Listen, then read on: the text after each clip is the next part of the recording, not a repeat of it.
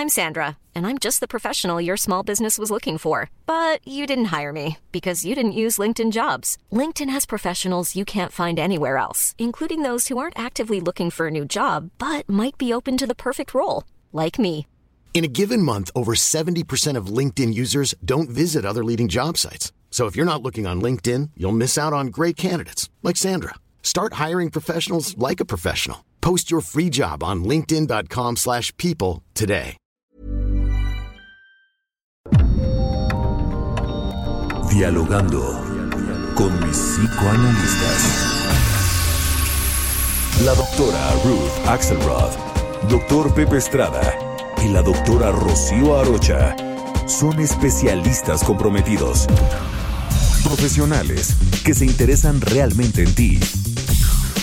A través de El Heraldo Radio, un espacio personal, íntimo e incluyente. Dialogando con mis psicoanalistas. Comenzamos.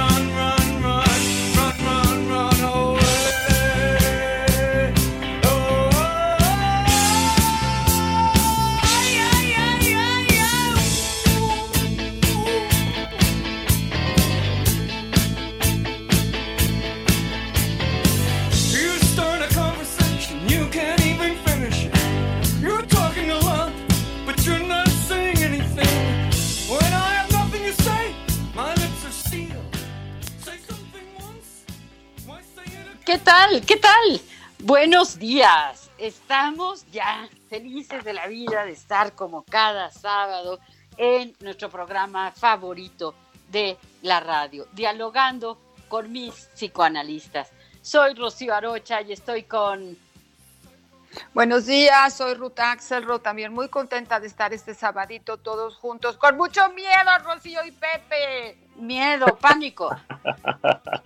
Pánico, miedo, pero sobre todo muchísimo interés porque el día de hoy vamos a estar tocando uno de los temas más apasionantes de la psicología profunda y de la psicopatología, los asesinos seriales que hay detrás de algunas de estas mentes y sobre todo cómo podemos explicar que sucedan este tipo de fenómenos, cuáles son las dolencias. Bueno, va a estar interesantísimo. Yo soy Pepe Estrada, es un gusto estar con ustedes todavía a la distancia, mi querida Rocío.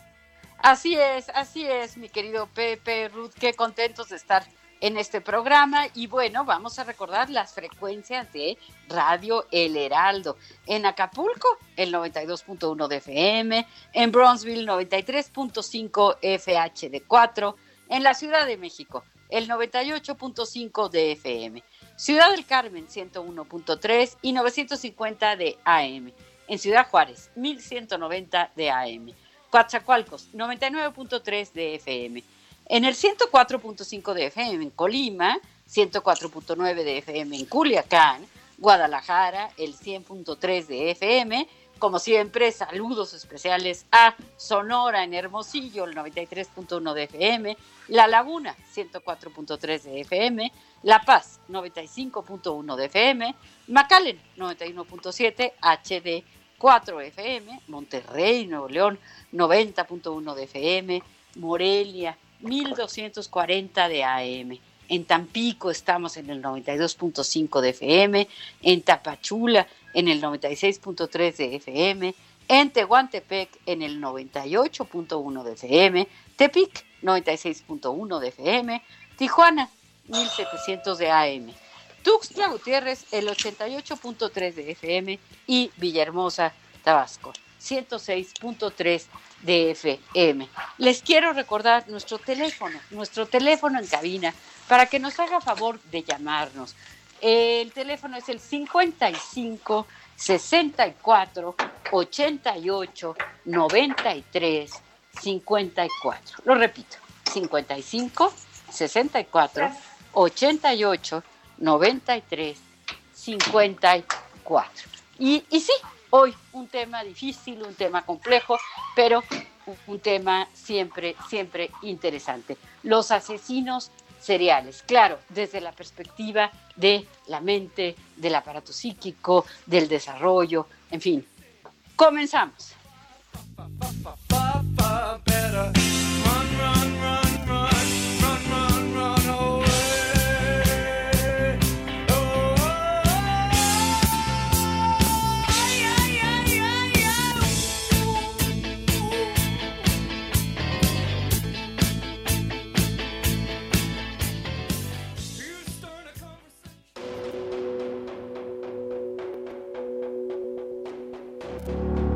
Pensar en los asesinos seriales es algo que inevitablemente causa escalofríos. Se distinguen de otros asesinos porque no matan una sola vez, ni a más de una persona en cada ocasión. Lamentablemente existen los asesinos en masa, que cometen múltiples asesinatos en un solo lugar. Habitualmente los asesinos en serie sufren de ansias de poder y han sido abusados sexualmente y o psicológicamente en su infancia.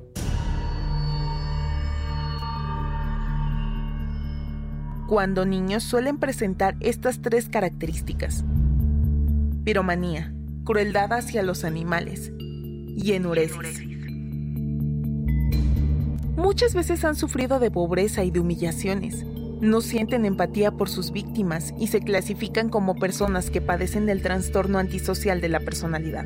Se han observado una correlación entre el tipo de abuso que sufrieron en su infancia y el modo de cometer el crimen.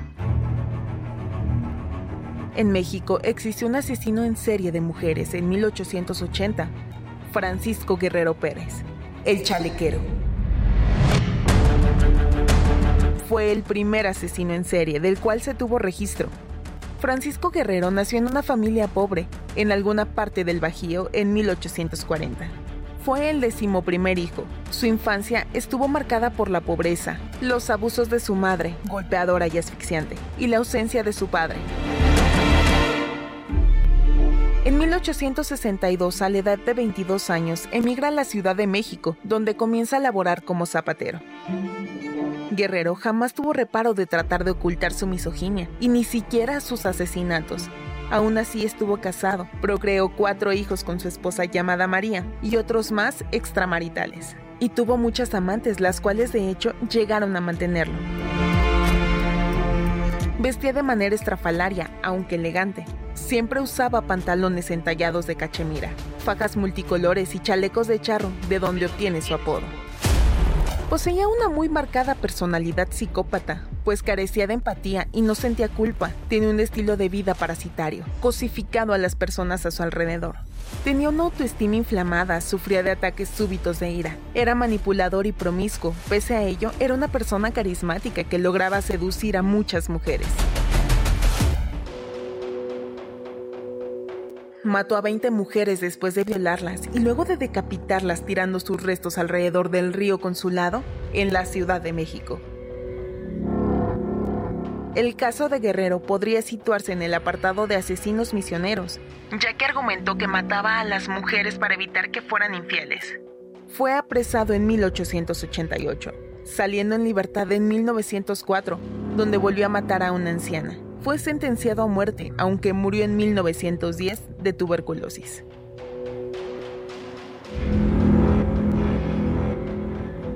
Recuéstate en el diván, vamos a pensar juntos sobre este escalofriante tema. Iniciamos dialogando con mis psicoanalistas.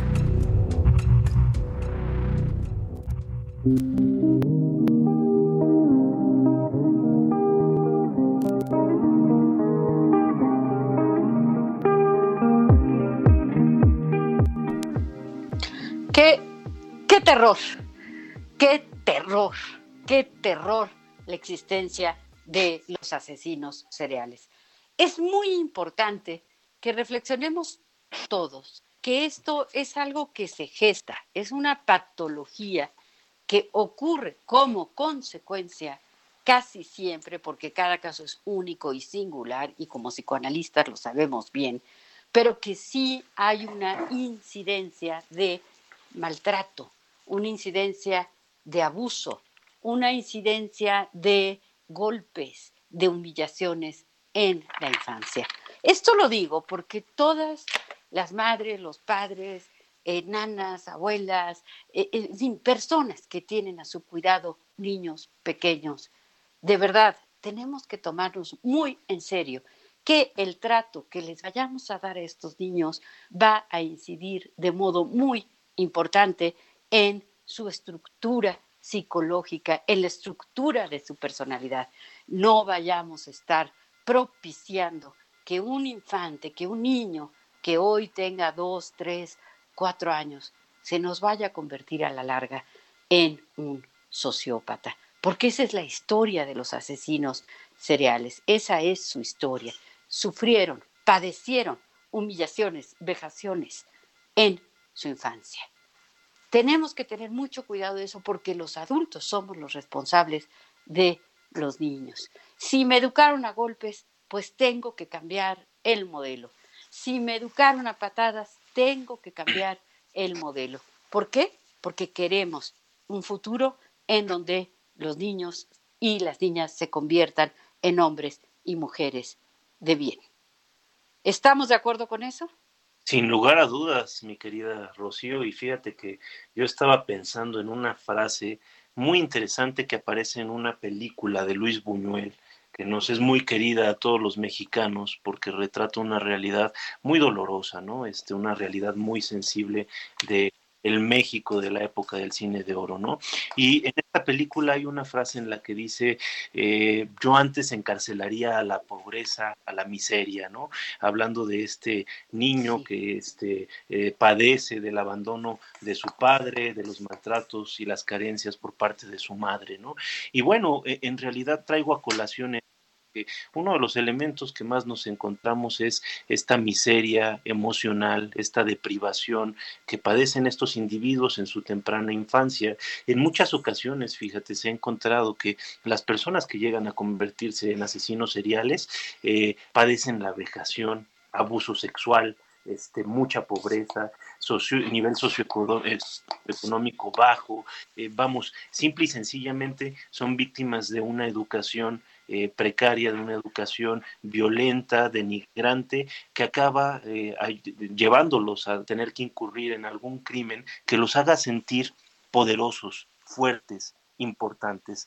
Otro caso que sería importante resaltar es que, bueno, según estadísticas, 50% de los eh, crímenes que tienen que ver con algún asesino serial tienen una connotación, un carácter, una característica eh, sexual, vamos, están influidos por una motivación sexual que los lleva a sentirse un poco más seguros en este planeta.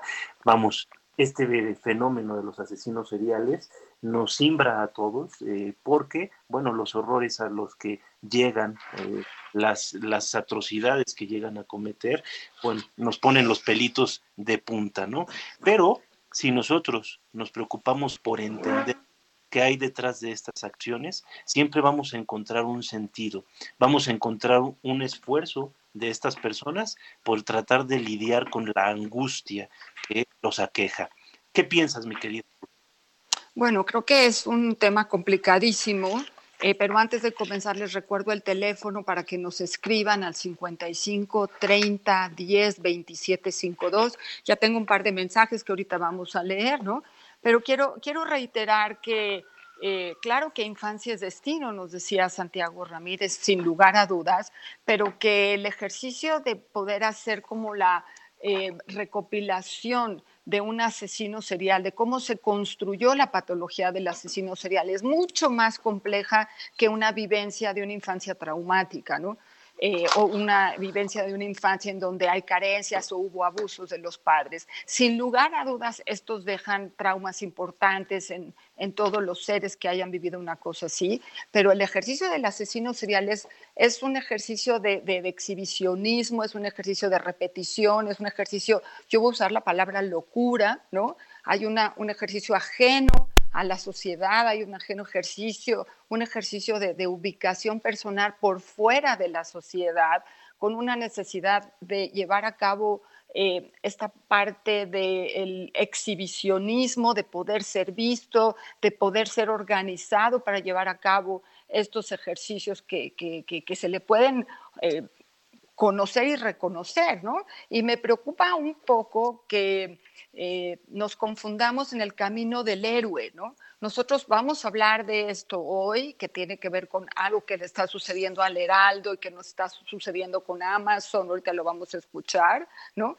Pero que los caminos del héroe y del antihéroe fácilmente se pueden instalar en la, en la escucha de hoy, ¿no? Y nosotros lo que queremos marcar es que estas cosas existen, que a todos nos dan miedo, que tenemos que hacer todo lo posible por identificar cuáles son las variables que generarían un, un, un, enfermo social, se llama un psicópata, es un enfermo social, ¿no? Y que nos alejemos de estas circunstancias porque nos da mucho miedo repetirlas o que se nos aparezca un ser así que suelen ser encantadores y queridísimos, pero que son al fin y al cabo sádicos, malévolos, eh, cosificando personas, logrando sus propios valores, quizá generando sus venganzas, eh, como bien dijeron, este asunto de la misoginia en relación a, vengar el género y, y, no sé si quizá también una búsqueda de justicia en su propia locura, ¿no? Pero bueno, es, es muy complejo, es muy complejo. Eh, me voy a tomar un momentito para darle gracias a la señora Lolita que nos escribe y nos dice, hola doctores, buenos días, qué gusto estar de nuevo en nuestra cita semanal y con un tema tan impactante. Pues de estos asesinos seriales conozco poco, pero creo que estos deben ser personas muy enfermas con grandes patologías internas. Pues me dispongo a aprender todo lo que pueda. Les agradezco infinitamente esta cita semanal que se ha vuelto para mí tan importante e impredecible. Los saludo y les mando un fuerte abrazo. Gracias por su puntual y asertiva opinión. Señora Lolita, nos sentimos muy acompañados por sus palabras. Muchas gracias. ¿Cierto, Rocío? Así es, así es. Muchísimas gracias, señora Lolita. Y lo que dice, sí, impredecible, porque así queremos ser. Queremos que cada sábado estemos tocando un tema, pues, muy diferente al anterior, pero siempre profundizando en el aparato psíquico, profundizando en las motivaciones más, más íntimas de los seres humanos. Eh, me parece que tenemos una llamada, ¿es así? Hola. Bueno, Alejandra. Hola, ¿cómo están? Bien, muchas gracias. ¿Qué tal? Muy bien, muchas gracias. Feliz de estar aquí escuchándolos. No, el gusto es nuestro. ¿Quién? Cuéntanos, Alejandra, porque, ¿cuál es el interés de la llamada? Pues bueno, eh, la intención de esta llamada es compartirles que en el Heraldo de México estamos súper felices porque el próximo viernes 26 de febrero vamos a estrenar un podcast en exclusiva con Amazon. Toda la audiencia podrá descargar su app y escuchar ahí un capítulo. Bueno, sí, se van a estrenar dos capítulos a la semana. Eh, este podcast se llama Diablos y es justamente sobre asesinos seriales. Es un podcast en el cual estamos súper orgullosos. Hay muchísima gente talentosa involucrada en el desarrollo de este material y para nosotros es un gusto poder compartirles e invitarlos a que escuchen este podcast a partir del 26 de febrero. Oye Alejandra, ¿y, y qué días van a salir? Van a poder escuchar, el estreno es el viernes y va a salir un podcast uh -huh. cada lunes y cada viernes podrán ustedes descargar uno nuevo. Son 12 episodios. Oye, y... Ajá, qué padre Alejandra, Dime. 12 episodios, pero, pero ayúdame, ¿cómo le hago para que si soy una persona así no tan tecnológica y quiero escucharlos? Eh, ¿Qué hago? ¿Qué hago para escucharlos? Claro que sí, es súper fácil. En, en su smartphone, en su teléfono, pueden ustedes ingresar a su tienda de aplicaciones y descargar la aplicación de Amazon Music. Entonces ya una vez descargando esa aplicación, ustedes pueden a partir del 26 de febrero buscar Diablos y podrán encontrar ahí todos los episodios que vamos a estar estrenando cada lunes y cada viernes. Ok, Oye, o sea, sí. lo buscamos como diablos. Y, y con eso nos va a aparecer. Qué Perfecto, interesante. gracias. Qué interesante, Alejandra. Oye, me gustaría que nos platicaras un poco desde qué perspectiva lo van a estar abordando, porque nos dices que tienes un equipo conformado por gente muy talentosa. ¿Nos podrás platicar un poco más de esto? Claro que sí, estos dos episodios, cada episodio se trata de un asesino serial distinto. Eh, son asesinos seriales, pues principalmente, la mayoría son eh, asesinos muy conocidos de Estados Unidos, otros son mexicanos y hay uno que otro eh, europeo. La intención de cada uno de estos podcasts es contar un poco la historia de cada asesino, así como sus crímenes y también, eh, pues el adentrarnos un poco como al origen del por qué renace este, este asesino, ¿no? Entonces tenemos a personajes que son súper conocidos para algunas personas como Richard Ramírez, ¿no? Este, el Zodiaco, Charles Manson. Eh, en México, perdón mi perro, en México el caso de las Poquianchis, ¿no? Este, entonces cada una de estas historias, eh, la intención es esa, es contar un poco a la, a la audiencia eh, cuáles son algunos de los crímenes que, que cometió este asesino y también el cómo surge este asesino, ¿no? Ay, qué interesante. Pues yo no me los voy a perder, ¿eh? No me los voy a perder porque, eh, y el nombre se me hace buenísimo, ¿no? Bueno, un poco aterrador, ¿eh? Diablos, da, da miedo, pero, pero bueno, tenemos que, tenemos que escucharlos. Qué proyecto tan interesante de El Heraldo. Eh, nosotros también tenemos un podcast que se llama Divagando en la mente de, y también sale todos los martes. Y nos encantaría que también, pues, el público que nos esté escuchando nos busque, ¿verdad? Y nos escuche. Exacto, yo soy muy fan de su podcast, debo decirlo. Ay, ah, qué sí, bueno. qué bueno. Bueno, este, este tema nos pone, este tema nos pone en entredichos gigantescos. Es que qué bueno que hagamos un trabajo en equipo entre las diferentes partes del Heraldo, porque hablar de diablos en dialogando con mis psicoanalistas nos pone a reflexionar con profundidad, Alejandra. Sin duda alguna, sin duda alguna, muchísimas gracias. No, hombre, Oye, ¿hay algo- pues, hay al- Perdón. Una pregunta, ¿hay alguna mujer que haya sido asesina serial o solo son hombres? Claro. Sí, sí tenemos, eh, aquí en- tenemos tres episodios dedicados a mujeres asesinas. No. Este, sí, sí, sí. Hay unas, muy- sí, hay unas muy No. interesantes. Sí, sí, sí. Sí, sí, La que hacía tamales, tamales de sesos de, de los hombres. ¡No! Sí, claro sí. bueno, yo creo que uno de los casos más, eh, a lo mejor más conocidos para la audiencia es justo el, el caso de las Poquianchis, ¿no? Eh, que, que van a poder escuchar en uno de los episodios de, de, Diablos, eh, en exclusiva con Amazon Music, pero sí tenemos dos más que va a estar bastante aterrador e interesante. Muy bien. Pues muy Ay, no, no. interesante. Muchas no, yo no lo por- voy a escuchar, Rocío, no sé si tú, yo no. No, yo sí, por supuesto, por supuesto, porque a mí me parece fascinantes los asesinos seriales. Claro, insisto, no queremos hacer héroes de personajes que Claro. hacen tanto daño, por supuesto, ¿no? Pero sí es interesante escuchar las historias, las patologías y bueno, también un poco pues nos ayudan para, para prevenir este tipo de circunstancias. Entonces, eh, pues un esfuerzo tan, tan grande que está haciendo el Heraldo me parece muy, muy interesante. Así que yo sí los escucho. Claro, si se va la luz, a lo mejor lo dejo de escuchar. No sabemos por qué se fue la luz, ¿no? Después hablaremos de la adicción al miedo cuando termine la segunda parte del programa. Así es. Perfecto, pues sí, escúchenlo. Recuerden que se van a, a estrenar dos capítulos a la semana, todos los lunes y viernes. A partir de este viernes 26 de febrero, vamos a estrenar Perfecto. un episodio de Diablos a través y en exclusiva de Amazon Music. Así que descarguen su app para que ya estén listísimos para escucharlo. Qué padre, Alejandra. No nos ¿Es gratis? ¿Esto es gratis, Ale?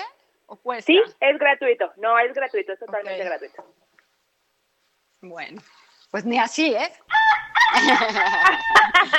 bueno, nos tenemos que ir a, a corte. Gracias, Alejandra. Regresamos.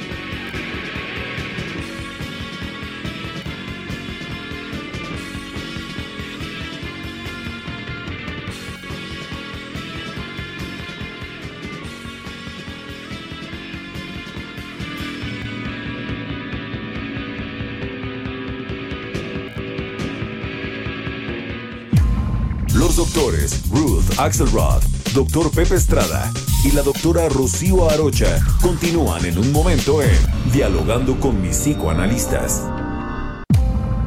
Esto es Dialogando con mis psicoanalistas. Estamos de regreso.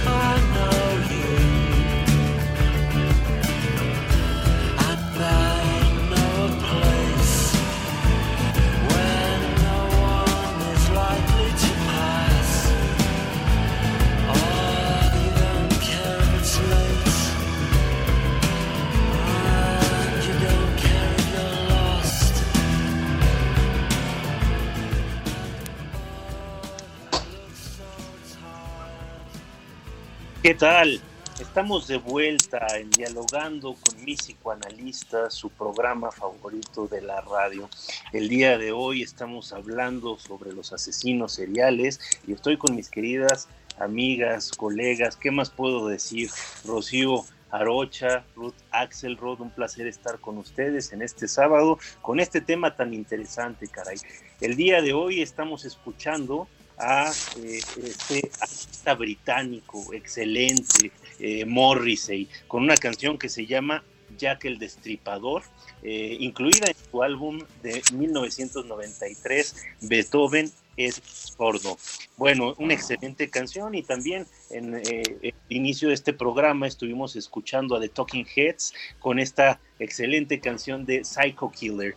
Me gustaría retomar este diálogo, chicas, con algunos temas que me, que me surgieron a la mente en relación a la llamada del programa Diálogo. Me parece una iniciativa interesantísima. Ahora, el, el, el nombre del programa, que creo que es muy ad hoc, también al mismo tiempo me genera muchas dudas, porque cuando nosotros hablamos de, diablo, lo asociamos con la maldad más profunda, ¿no? Y bueno, sin lugar a dudas, en el caso de los asesinos seriales, habrá quienes tengan este problema, pero también hay que entender la parte humana de la psicopatología más que de la maldad. No todos los psicópatas son asesinos seriales y algunos asesinos seriales están en una categoría distinta que, que, escapa a alguna clasificación en particular.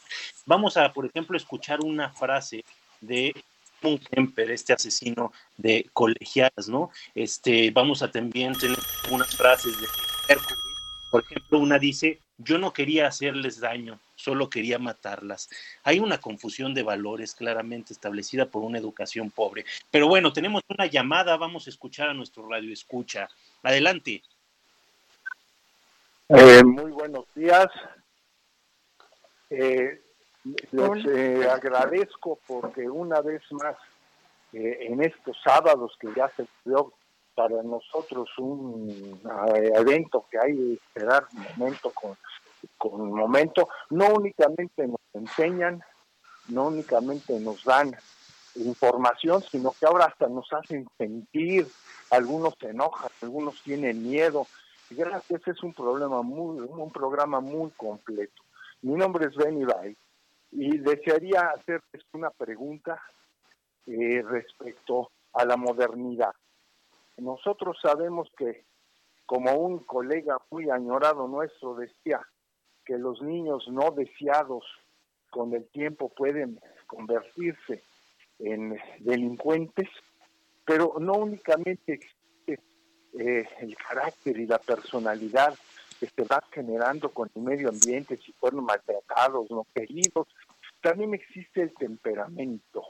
Es aquello con lo cual nacemos, eso que traemos genéticamente con nosotros. Es aquello que eh, independientemente de lo que pase en el medio, hemos visto que hay bebés que nacen irritables, otros tranquilos, eso es genético, eso viene ya desde el momento de nacer. Mi pregunta es ahora, que ya está avanzando tanto en la genética, ¿creen ustedes que al igual que se hace ahora físicamente con los niños al nacer, se les ve reacciones eh, físicas y se dice sacó tal de calificación para ver cómo el cuerpo reacciona, sino sería también interesante el ver cómo mentalmente los bebés reaccionan para saber cuál de ellos trae ya un componente diferente al otro. Laboralmente se ha visto que podría ser discriminatorio porque si se sabe desde el principio quién puede ser muy violento, a lo mejor no tenía buenos empleos, buenas oportunidades. ¿Qué piensan ustedes sobre este análisis del temperamento a los, a los delitos? ¿Sería algo bueno? ¿Sería algo malo? De todas formas, los felicito por su programa. Interesantísimo. Muchas gracias.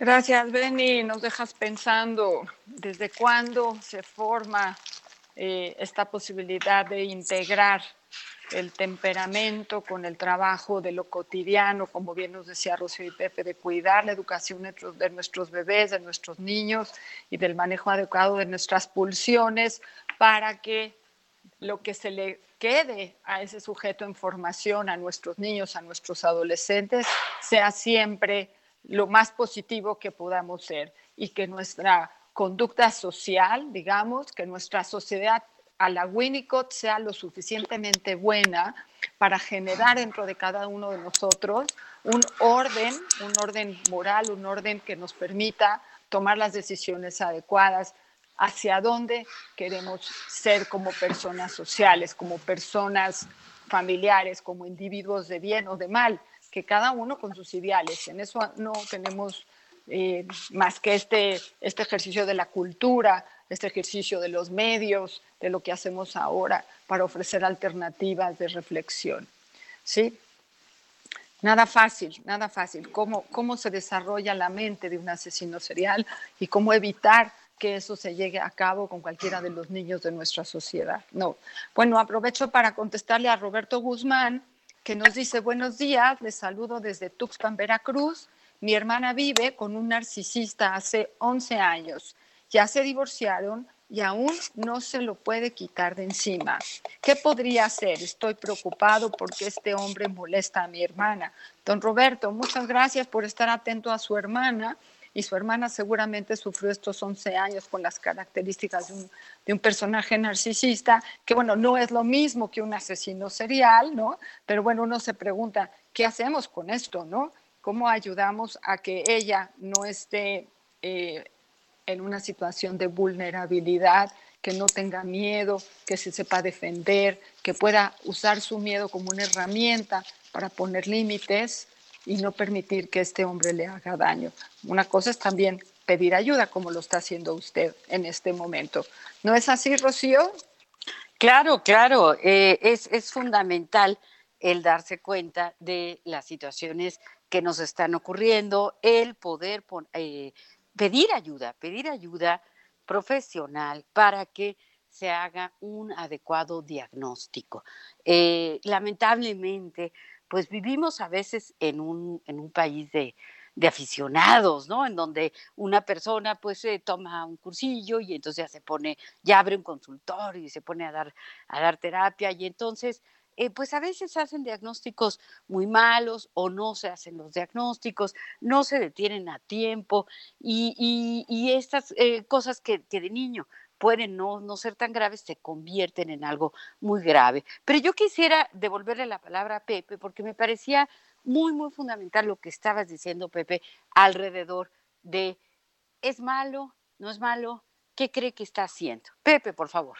Gracias, mi querida Rocío. Fíjate que sí es un, es un tema muy interesante. A, a, a, simple vista, nosotros podríamos hablar de que en la psicopatía o en la sociopatía vemos estos criterios cumplidos de lo que nosotros denominamos la maldad. Pero independientemente de esto, de, de lo que a, a simple vista podemos observar, eh, la realidad de las cosas es que viendo más a detalle eh, es más complicado que decir malo o bueno, simple y sencillamente no creo que tenga que ver tanto con este tema del héroe o del antihéroe, sino más bien con el tema de unos criterios humanos completamente distintos. Es decir, estas personas son ajenas a, los sentimientos de, de, dolor, de sufrimiento de los demás, ¿no? Eh, están totalmente desconectados de lo que puede sentir una persona en una circunstancia determinada y están buscando sus propios fines, ¿no? Entonces, más que hablar de bien o de mal, tendríamos que hablar de una psicopatología profunda, de una afectación muy profunda en su sistema de referencia y relacional con los demás, ¿no? Entonces, a mí me gustaría traer a colación una frase de, de Charles Manson, a ver qué piensan al respecto. Dice así, mírame con desprecio y verás una idiota. Obsérvame con admiración, verás a tu Señor. Contémplame con atención y te verás a ti mismo. Es una frase fuertísima, pero vamos, si, si, nos ponemos a ver la realidad desde este punto de vista, creo que más que nada deberíamos de tratar de entender qué es lo que genera una mente tan atormentada, una mente con tanto sufrimiento, que se ve en la necesidad de aliviar su dolor a través de generar dolor en otras personas, ¿no? Estos asesinos seriales, digo, eh, debemos de atenderlos, sí debemos de ponerlos en un esquema de contención en el cual pues no puedan seguir dañando sin lugar a dudas a demás personas, pero el ponerlos en un esquema de bondad o de maldad me parece que sería un poco ajeno eh, a, a la naturaleza de su patología. Son personas profundamente afectadas, tienen una historia terrorífica detrás de sufrimiento y de dolor, y no se trata de que nosotros los premiemos, de ninguna manera, eso estoy totalmente de acuerdo. Se trata de entenderlos y sobre todo de prevenir, de darnos cuenta cuáles son las causas que pueden llevar a construir una personalidad con estas características. Y ahí creo que entraría en vigor una distinción muy eh, antigua y muy problemática también en relación a lo que es la psicopatía y la sociopatía, ¿no?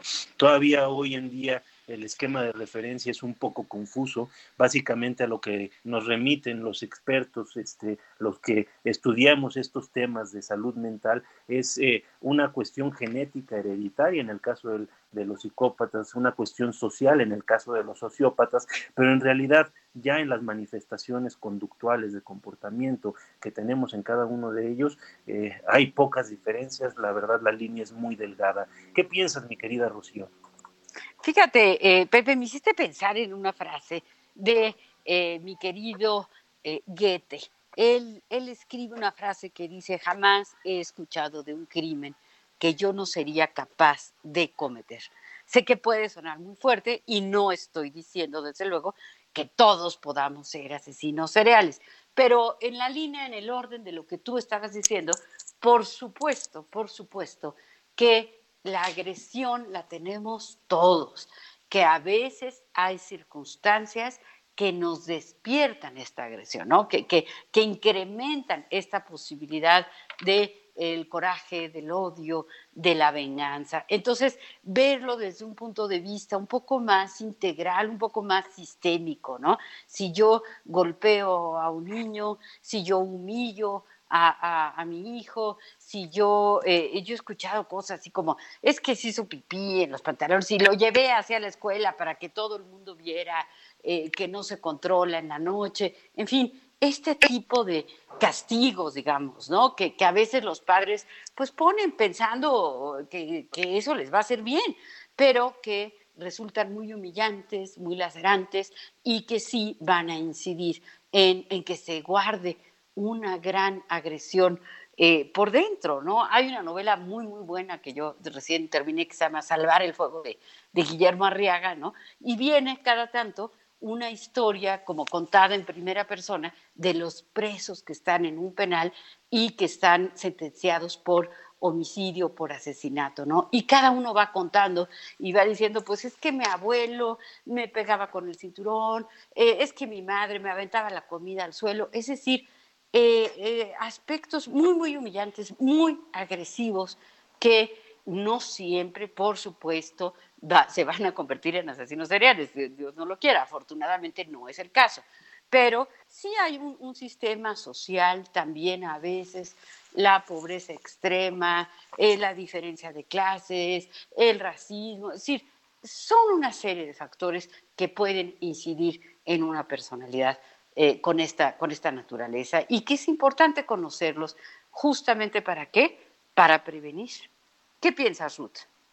Bueno, creo que es muy interesante, pero sí quisiera como quitarle el miedo a las mamás y a la educación de que la educación misma o las condiciones eh, precarias de vida generarían un asesino serial, como lo dijeron muy bien Pepe y, tú en un momento, tiene que ver con una genética, tiene que ver con una estructura desde el inicio que no pueda diferenciar entre el bien y el mal, entre, entre esta dificultad de reconocer al otro o no, y toda esta patología del superior que nosotros llamaríamos, que no quiero usar palabras muy reverberantes, ¿no? pero tiene que ver con un mal uso del orden social, con un mal uso del orden familiar, con la ley, ¿no? Hay un eh, reajuste personalizado de lo que significa la ley, ¿no? Nosotros como psicoanalistas tardamos mucho tiempo y no dejamos de pensar en cómo se estructura la mente de una persona y pasamos rápidamente por cuáles son las leyes que nos van a servir a nosotros para poder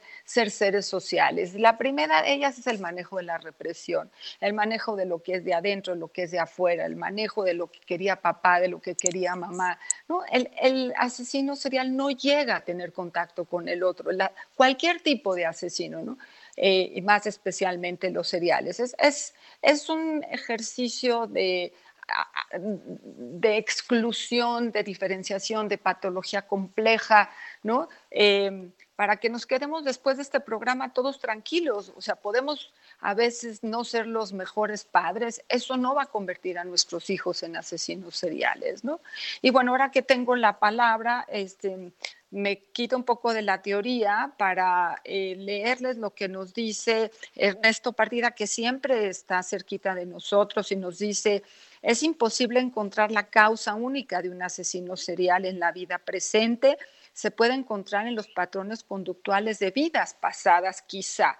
Pero además es difícil, personal, es difícil no personalizarlo porque a cada persona que desarrolle esta patología va a tener su estructura singular, ¿no? Entonces, eso es muy complejo. Y también tengo aquí a David Caballero, que nos dice que escucha desde Juárez, Em, Nuevo León. Muchas gracias, David, que nos está escuchando. Estoy leyendo un libro que se llama El psicoanalista y da algunos ejemplos para mí de cómo se formaría un asesino, que no es lo mismo un asesino de una vez a un asesino serial, ¿no? También ahí podríamos ah, marcar las grandes diferencias entre una circunstancia o una cuestión de compulsión a la repetición múltiple sin ningún orden y sin ninguna eh, consecuencia.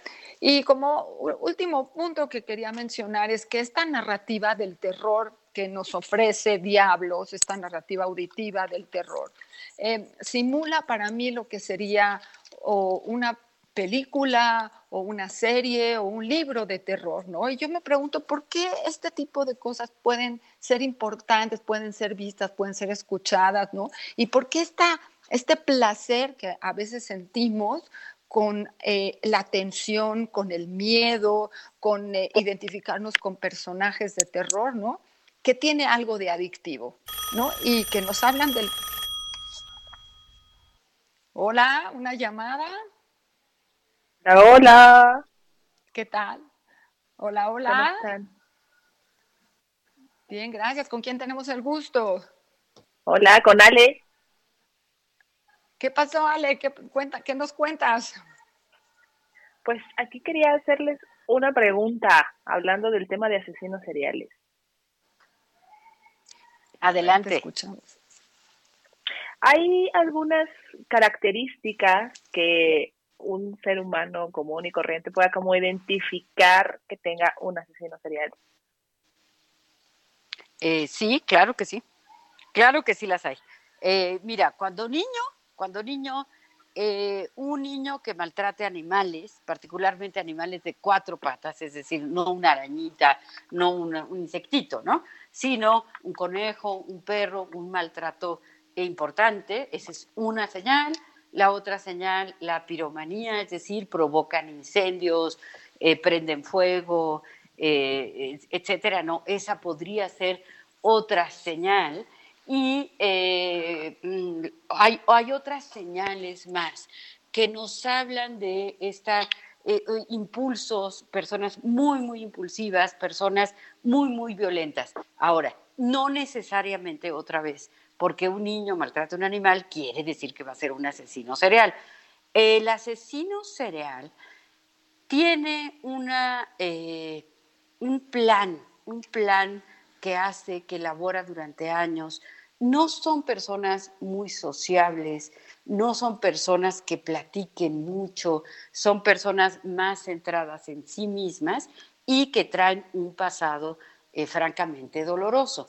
Eh, no necesariamente, insisto, lamentablemente no. No me puedo subir un taxi y decir, "Ah, este es un asesino serial. No, no puedo, ¿no?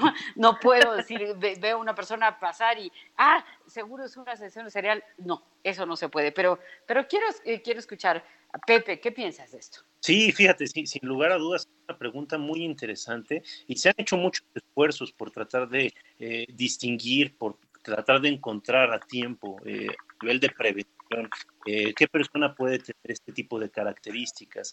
Ahora, eh, eh, vamos, neurociencia, se han hecho avances en relación a, a encontrar alguna característica genética, pero vamos, es muy complejo practicar este tipo de exámenes a una población general, vamos, es prácticamente imposible hacerlo, ¿no? Pero a nivel conductual, esto que nos dice Rocío, o sea, la crueldad con animales eh, que normalmente despertarían afecto, ¿no? O sea, que culturalmente nos representan una atracción más que una repulsión, porque digo, una práctica muy común es en los niños es este jugar con insectos, como decías ahorita, Rocío, las arañas patonas son víctimas de, de los niños chiquitos, ¿no? Los, este, las hormigas también muchas veces, ¿no? Pero acá de lo que se trata es una, una práctica que al niño le produce placer, más que una curiosidad natural, le produce placer el dolor que está generando en este ser vivo, que de nueva cuenta culturalmente podría representar una atracción y además estimular sensaciones de afecto, ¿no? Eh, pero otra cosa que también es importante eh, resaltar es que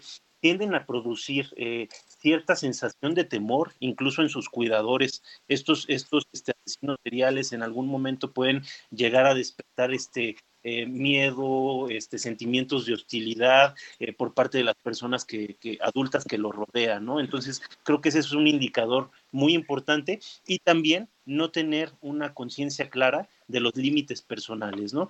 Que de nueva cuenta no quiere decir que si esto está presente en un niño necesariamente lo va, va a convertirse en un asesino serial, pero son elementos que hay que tener en cuenta para de alguna manera, este, vamos, estar preparados o tener una intervención oportuna. Mi querida Ruth, ¿tú qué opinas? Bueno, este, no, no, no creo que sea fácil distinguirlos, no creo que sea fácil encontrarlos. Yo creo que somos 7 mil billones de personas, no creo que haya muchos en la calle, ¿no? Nos, nos pone alertas, nos pone más bien a reflexionar en relación con nuestras fantasías primordiales, nuestro miedo a la muerte. Yo me lo llevaría un poco más a, a ¿por qué a nosotros nos llama la atención este tema? ¿Por qué para nosotros nos ayuda a poder tener una disonancia cognitiva en relación si nos identificamos con los buenos o con los malos, con en qué parte de nosotros podemos entender al que sufre o al que mata y en qué parte podemos identificarnos con las víctimas, ¿no? Y quizá este tipo de reflexiones nos lleva a cuestionar, ¿y cómo me voy a morir yo? ¿Cómo me va a tocar a mí terminar, especialmente en estos tiempos de pandemia? ¿Qué sería más divertido? ¿Pensar que me mata el bicho del coronavirus o que me mata el bicho que está allá afuera que puede ser un asesino serial? O sea, ¿por qué a nosotros nos llaman la atención estos, estos temas? ¿Por qué tenemos atracción a esta posible idea de cómo se resuelve y cómo se generan estas expectativas de cómo debería finalizar una historia, ¿no? Supongo que nos podría llevar a cuestionar lo que es la pena de muerte, ¿no? Pero bueno, ahorita lo que se va a morir es el programa. ya Qué tristeza. Gracias a. Yasmín, gracias a Yasmín Hernández, a Enrique Hernández en los controles, Yasmín, nuestra productora. Nos vemos el próximo sábado. Un abrazo. The neighbors they adored him his humor and his conversation. Look underneath the house there, find the few living things riding fast in their sleep. Oh, dead. Twenty-seven people even more. They were boys with their cars, summer jobs. Oh my god. Dialogando con mis psicoanalistas. Un diálogo personal, íntimo e incluyente. Por El Heraldo Radio. Ever catch yourself eating the same flavorless dinner three days in a row? Dreaming of something better? Well, HelloFresh is your guilt-free dream come true, baby. It's me, Kiki Palmer. Let's wake up those taste buds with hot, juicy pecan-crusted chicken or garlic butter shrimp scampi. Mm. Hello Fresh. Stop dreaming of all the delicious possibilities and dig in at HelloFresh.com. Let's get this dinner party started.